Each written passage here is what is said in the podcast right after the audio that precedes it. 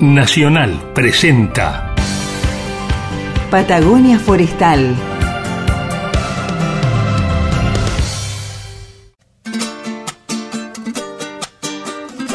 Patagonia Forestal, un espacio de encuentro y diálogo para compartir saberes y miradas.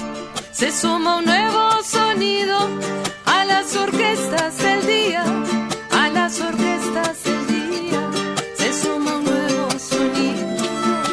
Un territorio de ideas y proyectos con visión de futuro. Patagonia Forestal, un programa del CIEFAP. Patagonia Forestal, un lugar para sentir la investigación, la innovación y el desarrollo. Aquí comienza Patagonia Forestal. ¿Cómo estás, Héctor? Muy bien, ¿y vos, Carla? Uy, con unas ganas de este super programa, no saben la que la sorpresa que tenemos. Sí. Sí. Uy, qué bueno. Vamos a ir tirando una pista con esta apertura de programa. Física. ¿Qué te dice la palabra física en tu vida? Y la física me, me dice que es la manera de entender casi todas las cosas que suceden a nuestro alrededor. ¿Y cómo, qué tiene que ver la física con el mundo forestal? A ver, contame un poco cómo la utilizás, ¿no? A diario. Sí, la física tiene que ver con todos los mundos, no solo el forestal, con todo lo que, lo que ocurre a nuestro alrededor, ya sea desde el micro, desde lo que es un átomo, un átomo o el núcleo del átomo, que es objeto de, del estudio de, de la física, sobre todo en, las últimos, en los últimos tiempos, eh, como también en lo macro, en el cosmos, en, en los planetas, en las estrellas, en todo lo que nos rodea. Y las ciencias forestales no son una excepción, porque, por ejemplo, si yo te digo cómo crece una planta, la mayoría de, de nosotros no tenemos mucha, muy claro eso, o sea, porque vos regás la planta, sabés que toma agua del suelo, algún nutriente, algún, alguna sustancia, como decimos, de la, su- de la, de la tierra, pero de ahí a que, a que forme su propio cuerpo no lo tenemos muy claro. Y bueno, la física nos, nos explica eso de una manera muy clara y sencilla. Y también si nosotros como profesionales de los bosques tenemos que hacer mediciones, todo esto también es física. Cuando nosotros medimos el diámetro de un árbol, la altura, cuando tratamos de ver el volumen, estamos básicamente aplicando ecuaciones que son un poco la expresión de la física. La física no es algo en el aire, sino que se trata de explicar de manera escrita, con ecuaciones, con números, fundamentalmente. O sea, la, la, la, la, física usa mucho la matemática. Y, y bueno, eso nos permite entender más a fondo y usar un solo idioma, no hablar o explicar algo de distintas maneras que cada uno tiene la suya y que es razonable. Pero una vez que, que escribimos un número ya no hay más nada que discutir. ¿Cuánto de arte habrá en la física? Hmm, esa es- sí, esa es, esa es una, la pregunta de las mil lochas, como decía mi abuela. Pero no creo que estén encontradas o que sean cosas opuestas, ni mucho menos. El, hay, hay, hay pruebas en, en la historia, ¿no es cierto?, de, de gente que ha- se ha destacado tanto en la ciencia como en el arte y de alguna manera nos ha demostrado que, que uno es la contracara del otro, no algo opuesto. ¿Qué te parece entonces si arrancamos este programa? Porque algo de física, arte, vamos a traer en el próximo bloque. Uy, estaría buenísimo. Quédense porque esto recién empieza. ¿Qué haces los jueves de 18 a 19 horas? Escucha el programa Patagonia Forestal. Diálogo de saberes. Patagonia Forestal, el programa del CIEFAP.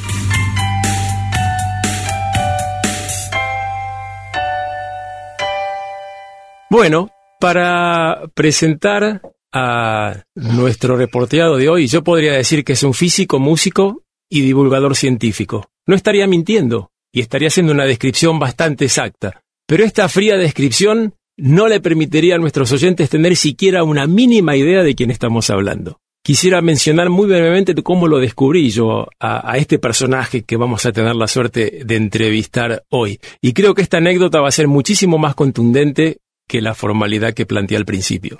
Hace un par de años estaba mirando televisión con mi hijo y me crucé con un programa sobre física en el canal Encuentro. Y el programa me pareció excelente, creativo desde la forma en que abordaban la física, porque lo hacían a través de actuaciones, etcétera. Después él nos va, nos va nuestro invitado a hablar un poquito más de esto, le vamos a pedir. Eso me pareció bueno. Pero cuando estaba por terminar el programa, el físico que estaba a cargo del mismo agarró la guitarra y empezó a tocar Yo dije, bueno, mira qué bien que un físico también le haga un poco a la guitarra. Y dije, bueno, hará algunos acordes y cantará un poquito. A los pocos minutos yo estaba con la mandíbula en el piso, porque la calidad de musical y, de la voz de esta persona era sorprendente. A mi juicio superaba ampliamente a muchos creadores interte- intérpretes populares presentes en todos los medios, eh, tanto radio y televisión, como en la web. Entonces busqué en internet, eh, a través del nombre del programa, para saber un poquito más, más de él, porque realmente me interesó muchísimo. Resulta que al tiempo, en uno de nuestros programas, Carla, tocamos el tema de los polímotas. El concepto de, de polímota, que básicamente es una persona que sabe hacer de mucho y todo muy bien, y nos llamó la atención que en la era contemporánea David Bowie era considerado un polímota. Y en ese momento vos me dijiste, yo conozco a un polímota en Argentina. Y me dijiste que era justamente Alberto. Y me pareció fantástico tener la oportunidad de hacerle un reportaje a quien a nuestro juicio es un polímota en la actualidad. Y mm, después de haber esta tarde mirado un poco Wikipedia lo que decía acerca de Alberto, no solo estoy contento de, de que lo podamos entrevistar, sino que estoy realmente honrado, porque me parece fantástico poder contar con alguien como él en nuestro programa. Y con esto te doy la bienvenida, Alberto, y te agradezco nuevamente que nos brindes estos momentos. No, por favor, Héctor, muchas, muchas gracias vos por la por tremenda in- intro. Muchas gracias. Y gracias, Carla, por haber- Gracias. de, estar en consonancia con, con la búsqueda de Héctor. Bueno, muchas gracias. Gracias por compartir con nosotros esta tarde. Entonces, vamos a contarle un minuto a la audiencia quién es Alberto. Él nació en Tucumán en 1960. Como decía Héctor, es músico, escritor físico, es argentino, es polímota. Y bueno, estudió en el Instituto Balseiro, aquí en Bariloche, muy cerquita, ¿no? Que pertenece a la Universidad Nacional de Cuyo. Eh, bueno, investigador del CONICET, profesor visitante de la Universidad de Buenos Aires eh, y también investigador postdoctoral en la Universidad de Chicago. Eh, fue profesor adjunto en la Universidad de Michigan. Actualmente es profesor del Departamento de Física en la Universidad de Oakland. Eh, y bueno, ¿qué más? Ahora vamos a escucharlo a él, a ver qué tiene para contarnos, contarnos sobre la física y la música, ¿no?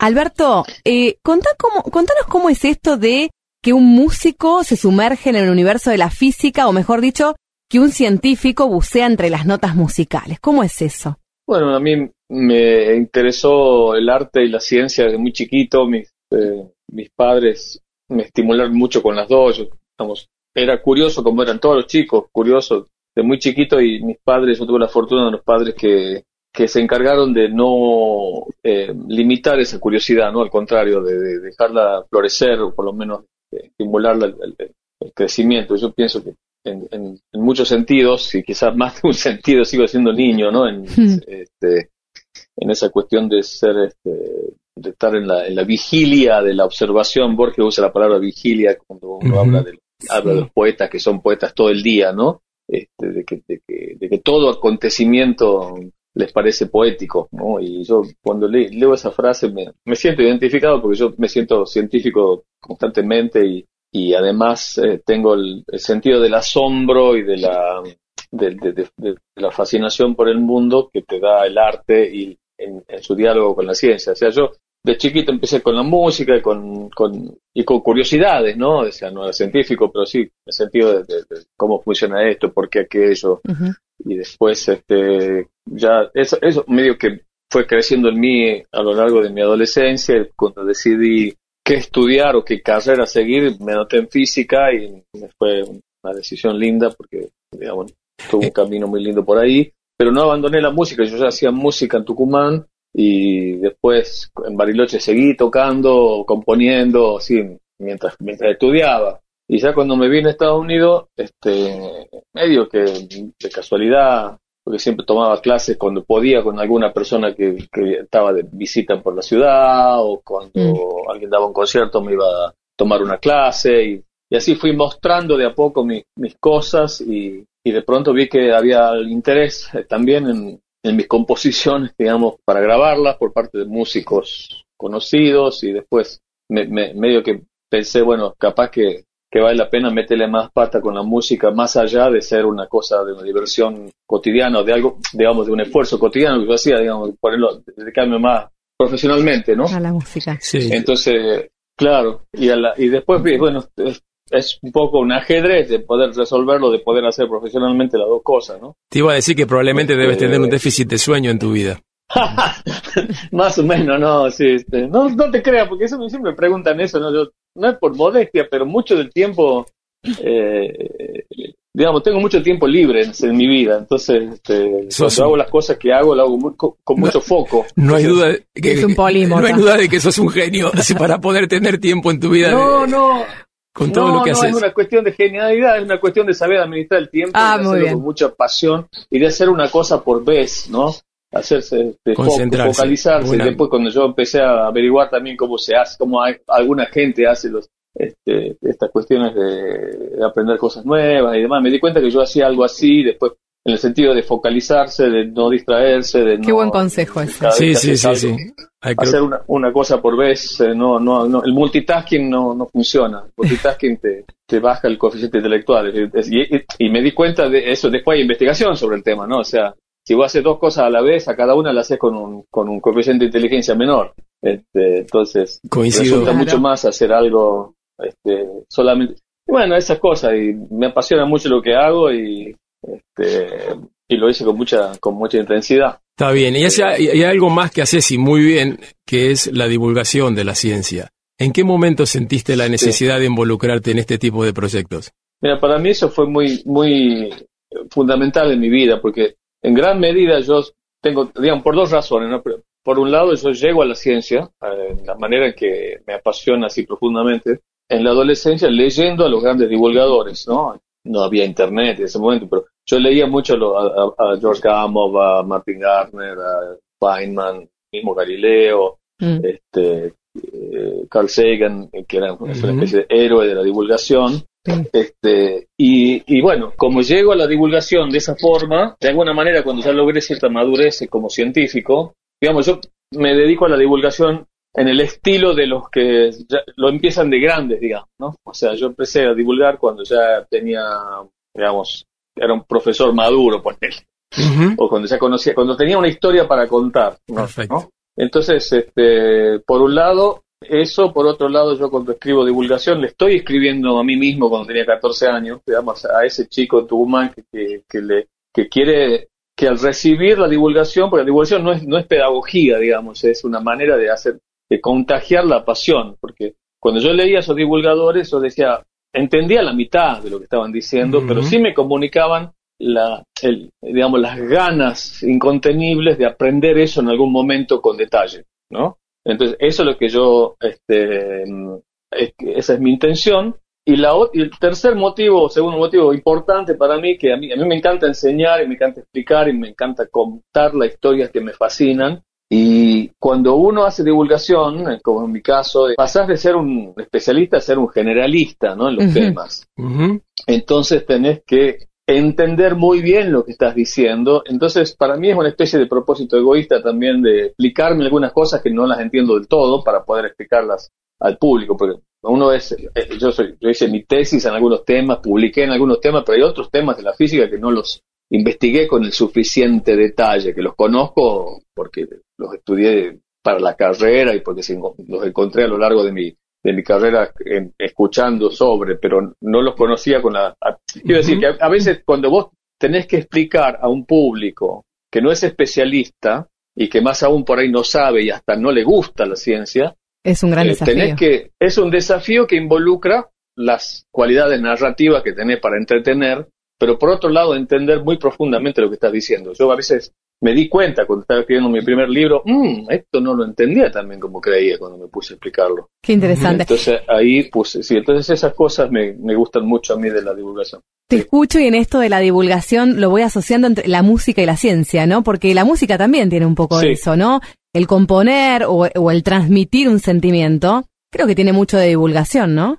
Sí, en el caso de la ciencia, de la- del arte está más explícito porque uno supuestamente con la, con la, con la ciencia busca comunicar ideas y con, las, con el arte busca comunicar emociones, pero yo Claro. el, el territorio que yo exploro es el, ese intermedio en el que la, el arte comunica ideas y la ciencia comunica emociones. ¿no? Entonces hay, hay mucho de eso que es lo que a mí me interesa, el, buscar aquellos elementos estéticos que viven en la ciencia y el rigor hasta matemático que viven en, en la música, ¿no? Este, y, y yo escucho Bach y veo, eh, vos ves la partitura de Bach y, ves una cosa así regular, con regularidades geométricas, cosas que suben y bajan y que son simétricas, que tienen este, eh, inversiones para, como a la manera de espejo, cosas que se trasladan.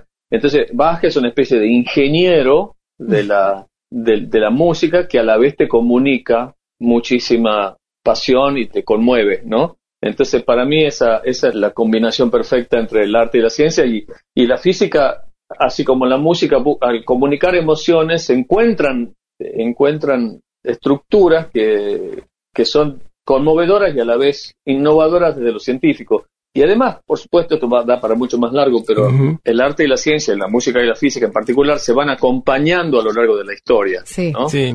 las artes van reflejando el conocimiento científico tecnológico del momento y la, y la ciencia va recibiendo un poco eso también y, y van, van caminando por el mismo por la misma matriz cultural, ¿no? Entonces no, no son dos cosas separadas, hay mucho mucho estilo personal en la ciencia.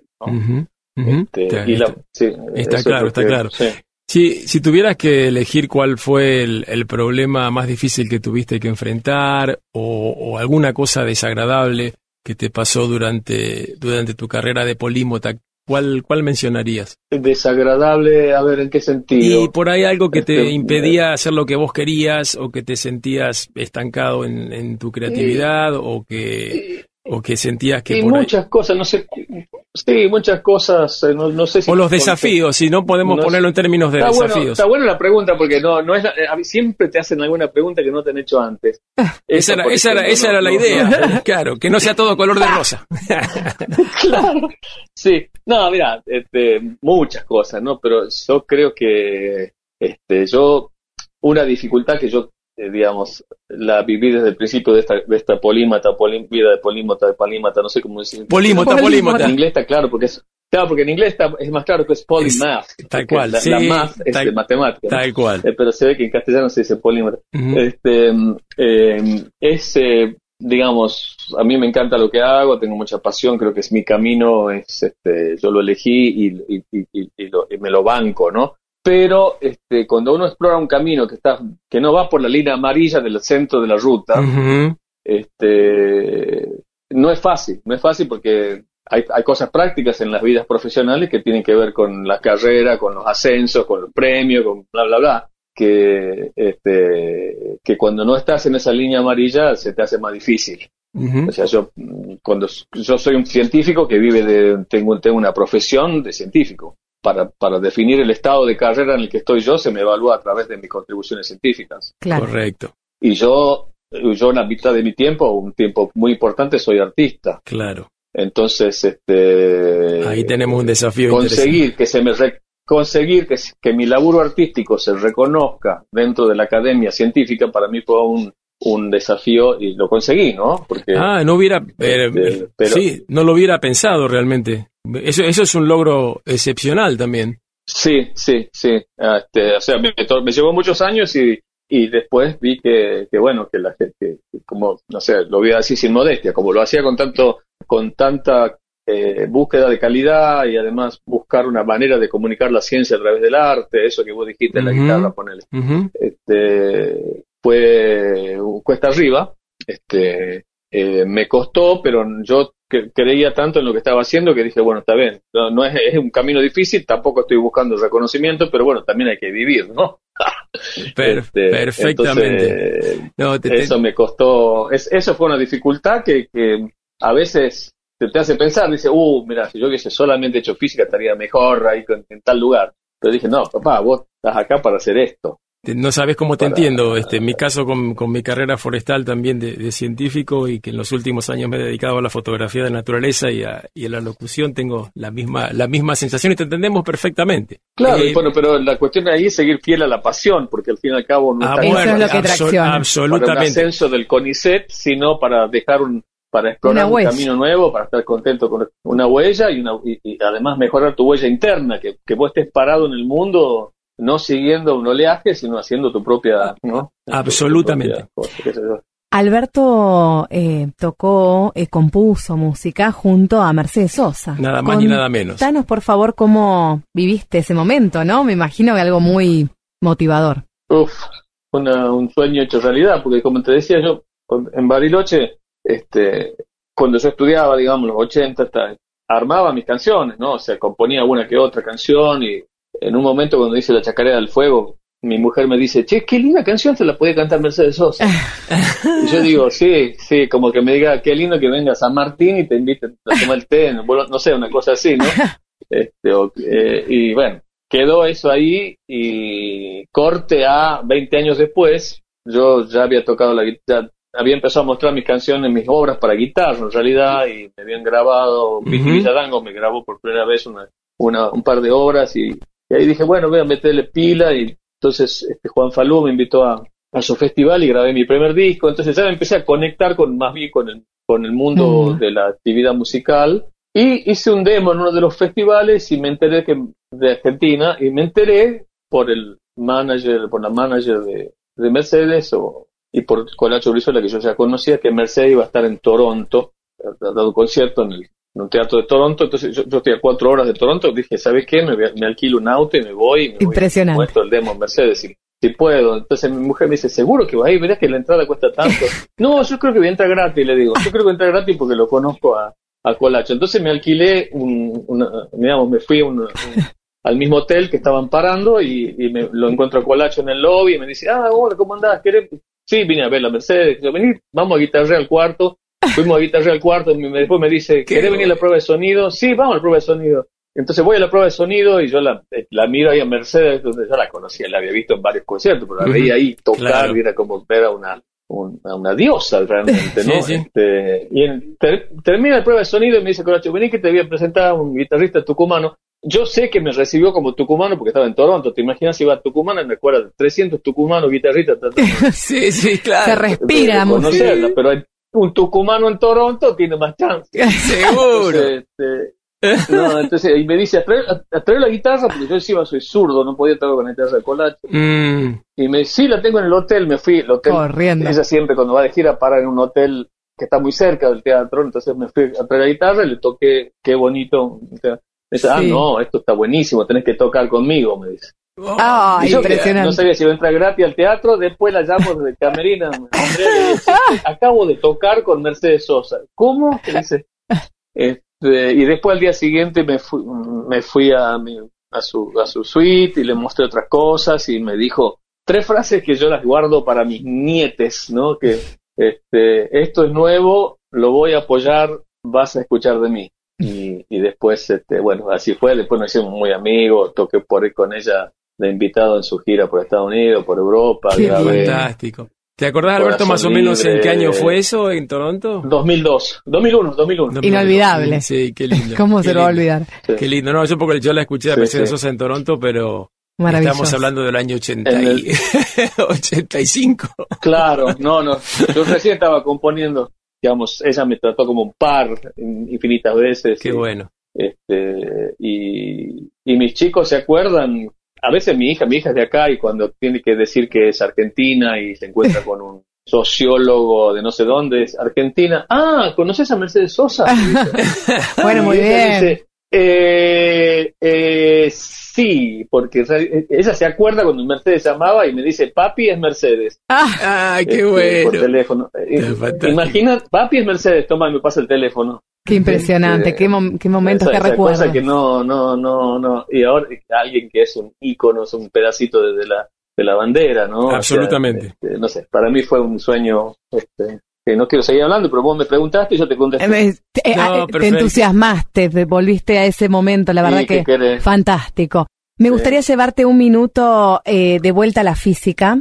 Por estos días se habla mucho Mm. de el cambio climático y, eh, bueno, mm, cómo como sociedad tenemos que replantearnos, ¿no? Nuestra forma de vivir en este mundo. ¿Cuánto hay de física en la respuesta al cambio climático? Muchísimo. Eh, primero, toda la caracterización del, origen del cambio climático pasa por entender el rol del dióxido de carbono, del monóxido de carbono, de cómo se filtra el efecto invernadero, digamos, ¿no? Como el, este, el sol que entra eh, la radiación visible y, y después pega a la Tierra, esa radiación visible se convierte en infrarroja porque el calor y ese calor vuelve a salir, eh, pero cuando la atmósfera tiene ciertas características químicas este, que, que provienen de los de los eh, de los las combustiones, esa esa esa esa luz que, que se refleja, ¿no? En, en, en el en el en el en la atmósfera, en, en las capas altas de la atmósfera, entonces no sale tanto como lo que salía antes, entonces se calienta la Tierra.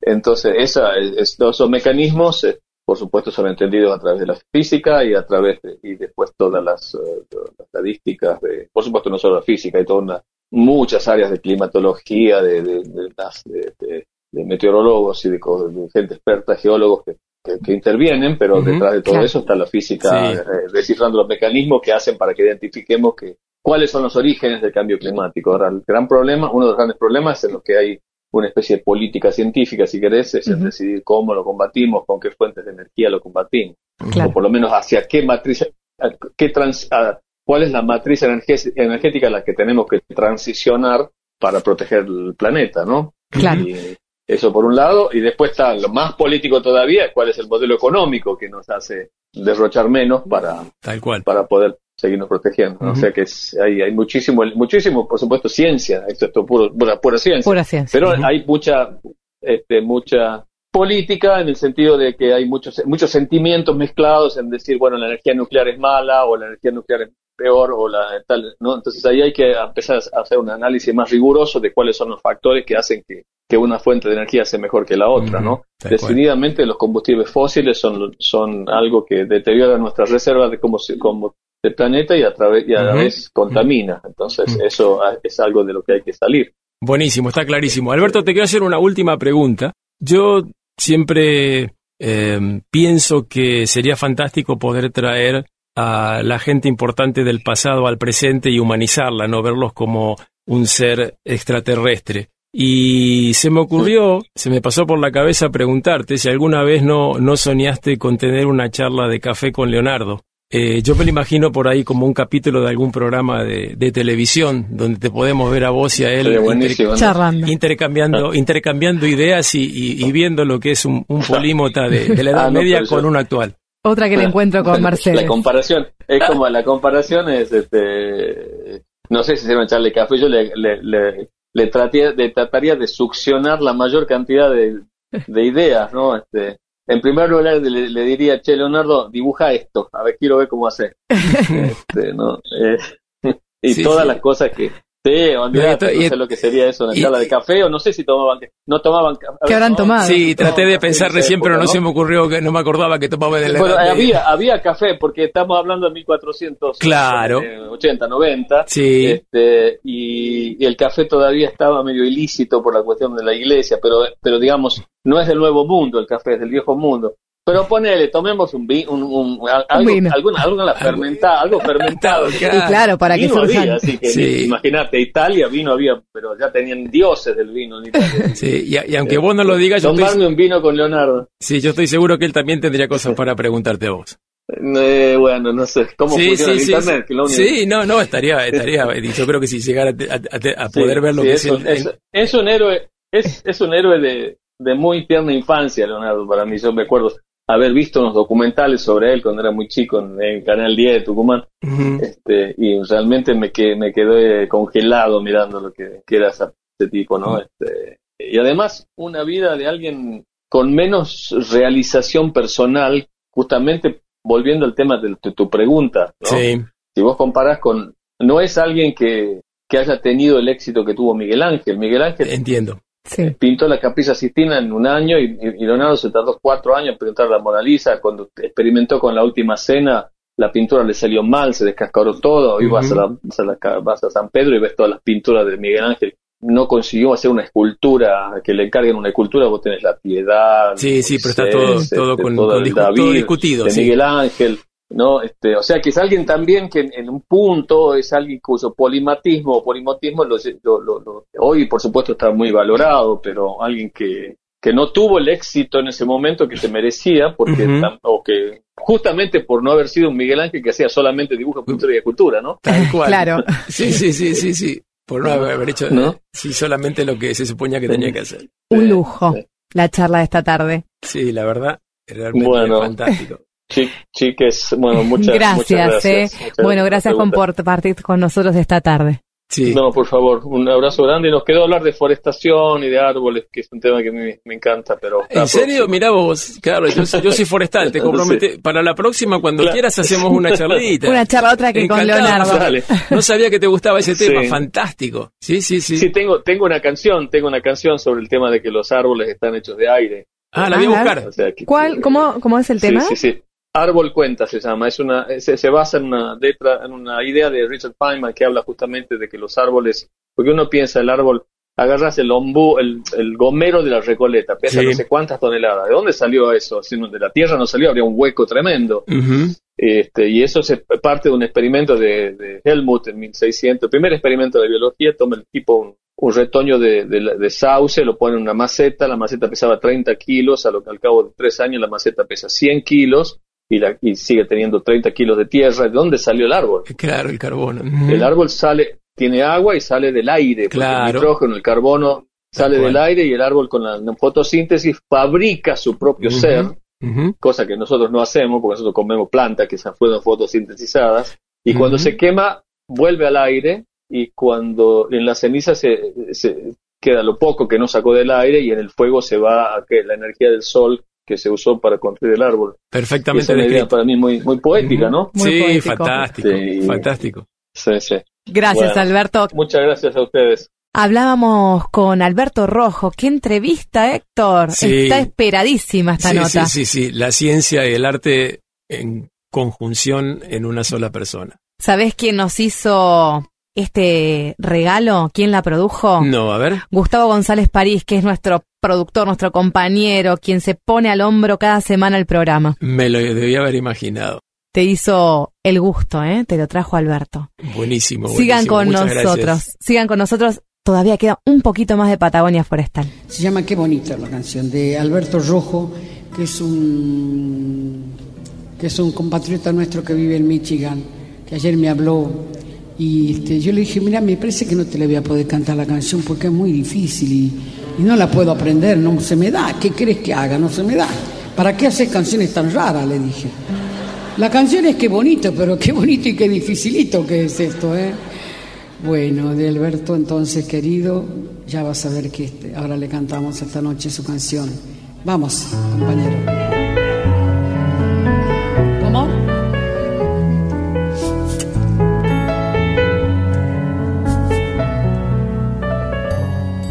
Qué bonito, qué curioso, qué bonito. Que haya formas, mil estrellas, que haya un sol. Qué bonito, qué curioso, qué bonito que haya idiomas, mil maneras de decir amor. Qué curioso que haya guerras, que haya treguas, que haya paz.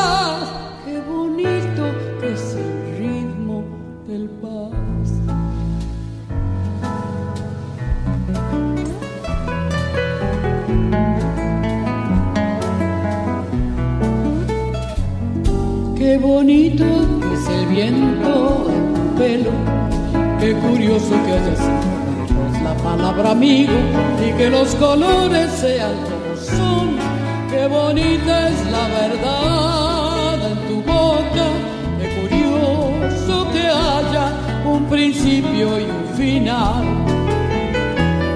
Qué bonita que es la luz en la mañana, ver las hojas, ver las ramas y saber que el mundo está antiguas maravillas, nuevos llantos, nuevas risas y este valsecito más.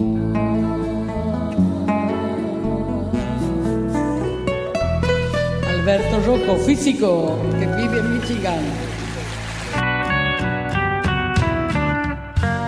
Patagonia Forestal. Patagonia Forestal. Diálogo de saberes. Patagonia Forestal. Edición 2021.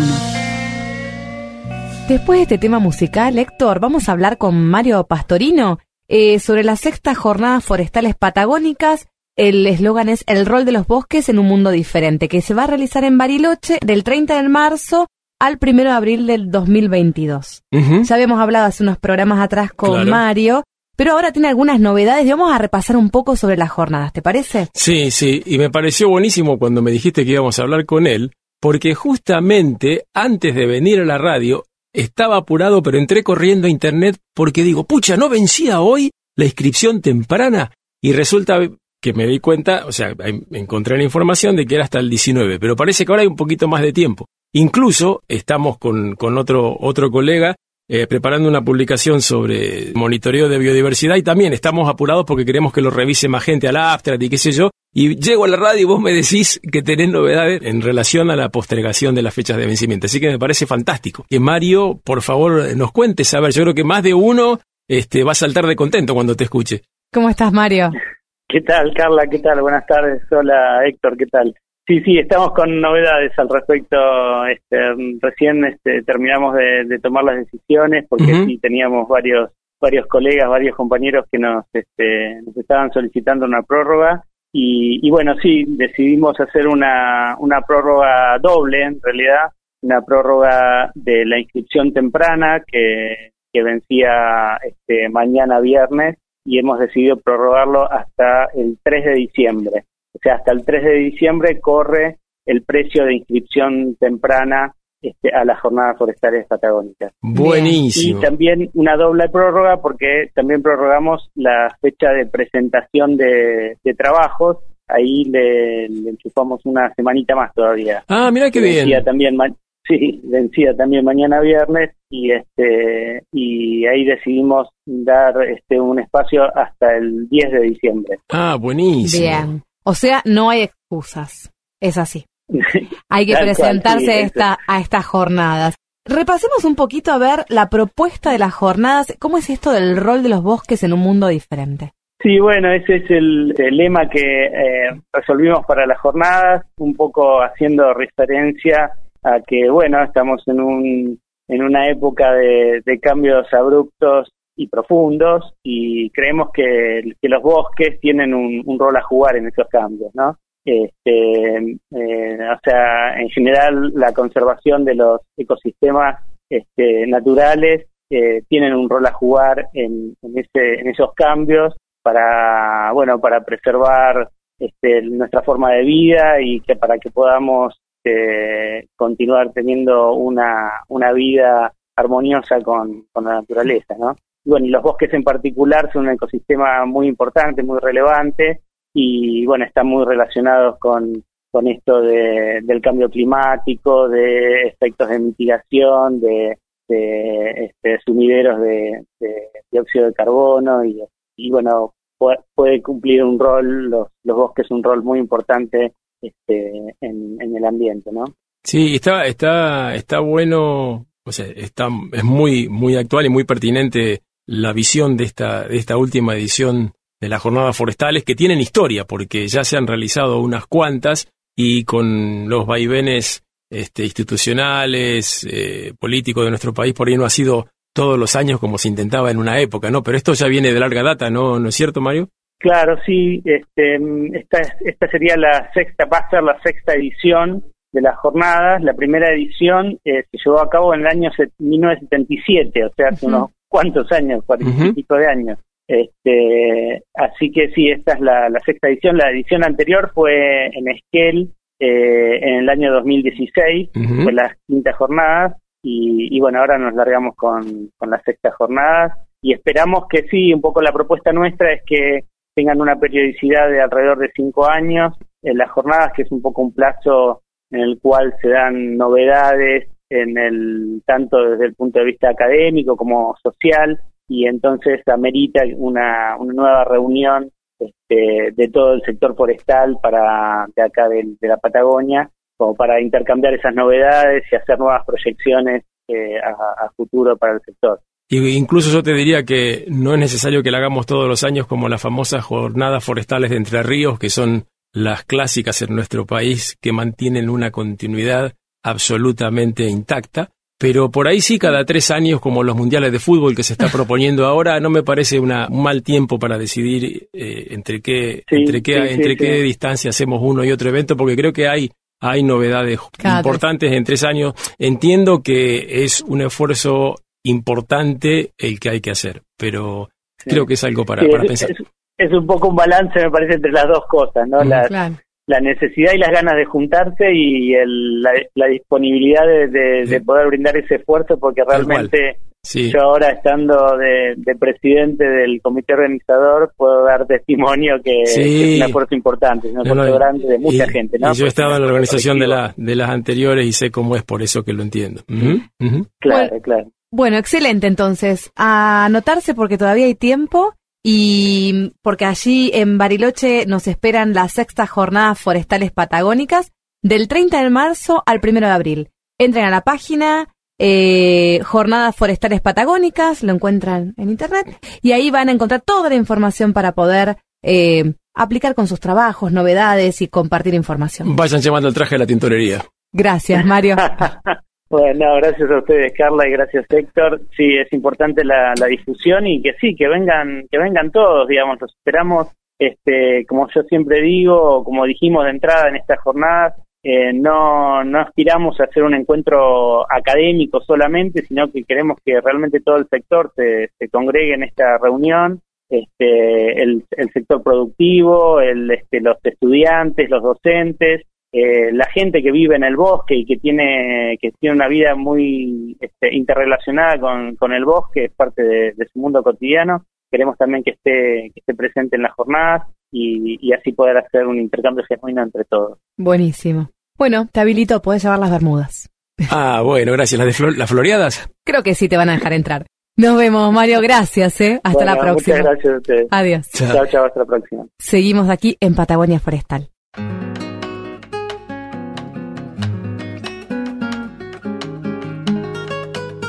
Patagonia Forestal. Fueguito que vas quemando, sangre quieta de la leña, dame el calor que me falta para desvelar mi pena.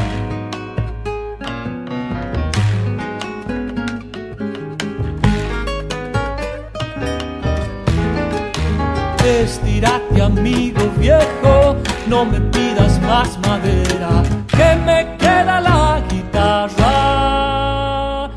con seis cuerdas compañeras.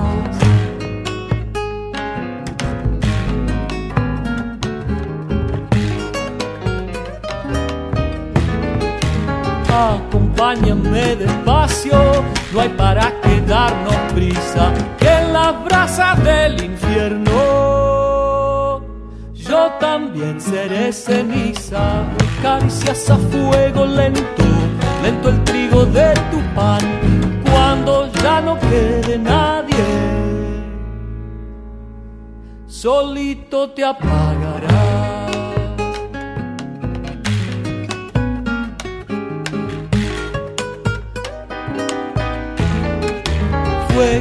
Que vas bailando, canciones sin melodía, desde el horizonte en llamas,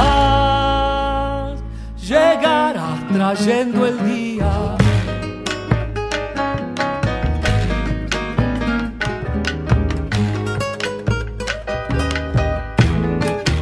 Con quebracho o algarrobo, con ciprés o palo santo, entibiando vas la noche vas crujiendo en el llanto, caricias a fuego lento, lento el trigo de tu pan, cuando ya no quede nadie,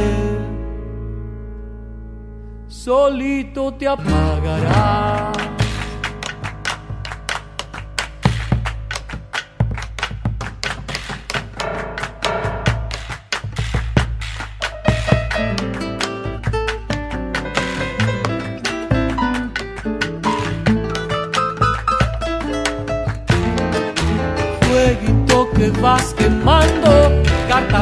De nostalgia, déjame cantar tu canto y embriagarme de tu magia, caricias a fuego lento, lento el trigo de tu pan cuando ya no quede nadie. Solito te apagarás. Proyectos estratégicos CIEFAP. Conocimientos en acción para lograr impactos positivos en el territorio. Soy Gabriel Lobercio de Banfield, provincia de Buenos Aires. Estudié ingeniería forestal en La Plata y ya desde los últimos años, eh, durante el verano, venía a la Patagonia a hacer alguna práctica en relación a lo, forestal porque sentía eh, las ganas, el deseo de venir a vivir a Patagonia. Y así fue que, bueno, me recibí eh, en el año 87 y me vine a trabajar en la dirección de bosques del Chubut, una oportunidad que me, surgió. Aquí estuve casi tres años y luego, eh, bueno, busqué la posibilidad de eh, formarme eh, con un posgrado y- y tuve la oportunidad de hacer una maestría en Alemania. En ese tiempo se estaba creando el CIEFAP, así que cuando terminé la maestría eh, me interesé en la investigación y este, entonces me puse en contacto con las que eran las autoridades del CIEFAP en ese momento. Pude, digamos, consolidar mi, relación con el CIEFAP viviendo acá en Esquel. Eh, formé familia con, con mi señora, que también es ingeniera forestal. Eh, tenemos tres hijos esquelenses. Y, bueno, y disfrutamos de este lugar. Eh, una de mis pasiones es el fútbol y el deporte en la naturaleza, así que se pueden imaginar que este es el paraíso para, para eso, ¿no? Yo me he especializado en silvicultura, pero eh, dado la problemática del cambio climático, los últimos años me he ido acercando a justamente la interacción entre los bosques, entre el uso de los bosques y el cambio climático. Así es que ha surgido hace tres años este, un interés de las provincias patagónicas para tener un proyecto estratégico justamente sobre esta problemática de los bosques. La interacción entre el bosque y el cambio climático tiene como dos planos. La mitigación del cambio climático y la adaptación al cambio climático. La mitigación son qué acciones desarrollar para contrarrestar, para luchar contra el cambio climático. Los bosques tienen la capacidad a través de la fotosíntesis de absorber el dióxido de carbono de la atmósfera y fijarlo en la madera y en todos sus componentes orgánicos. Entonces, eso puede contribuir a luchar contra el cambio climático porque estamos reduciendo el principal gas de efecto invernadero. Eh, bueno, lo que trata el proyecto justamente es identificar acciones para un mejor uso de los bosques, para la recuperación de bosques degradados, para la conservación de lo que llamamos las reservas de carbono que existen en los bosques y bueno, y sobre eso van las investigaciones que estamos haciendo. Esta información que estamos generando lo que busca es mejorar la forma en que se utilizan los bosques, eh, llevar adelante un manejo forestal sustentable, o sea, ver la problemática tan grave del cambio climático también como una oportunidad para hacer las cosas mejor, en este caso hacer un manejo forestal sostenible, tanto de los bosques nativos como de las posibilidades de llevar adelante bosques implantados en la estepa. Las voces de nuestros investigadores te llevan a conocer el día a día de los proyectos estratégicos que enriquecen la ciencia activa de Patagonia. Tengo en una libreta tantas canciones, tiene tu nombre y tengo razones para buscarte y volverte a hablar. Dice en esa libreta sin más razones, la hora y la fecha y dos corazones y dice calle San Sebastián. Y si tengo que escoger, me quedo, me quedo contigo. Si yo vuelvo a San Juan,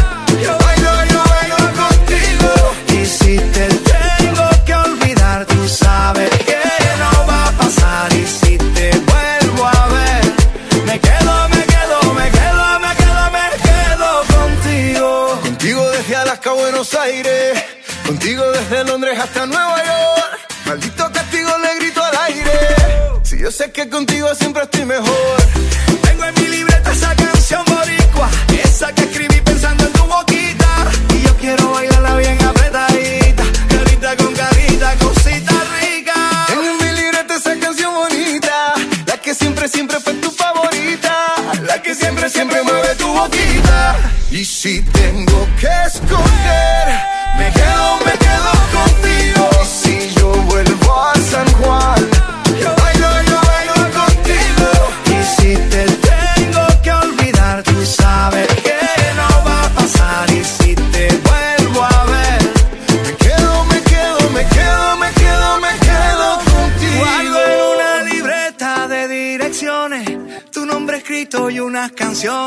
siento ganas de irte a buscar.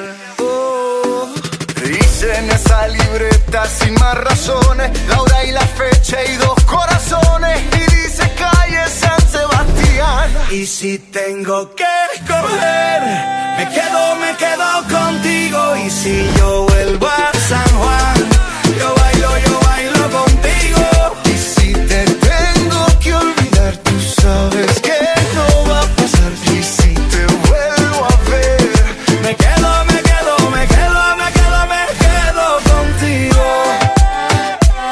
Todos los jueves, sumate a Patagonia Forestal. Hoy te traigo el mancacaballo, que se llama así porque tiene, es muy espinoso, las espinas son largas y lastima las patas de los animales, como que los deja mancos a los caballos.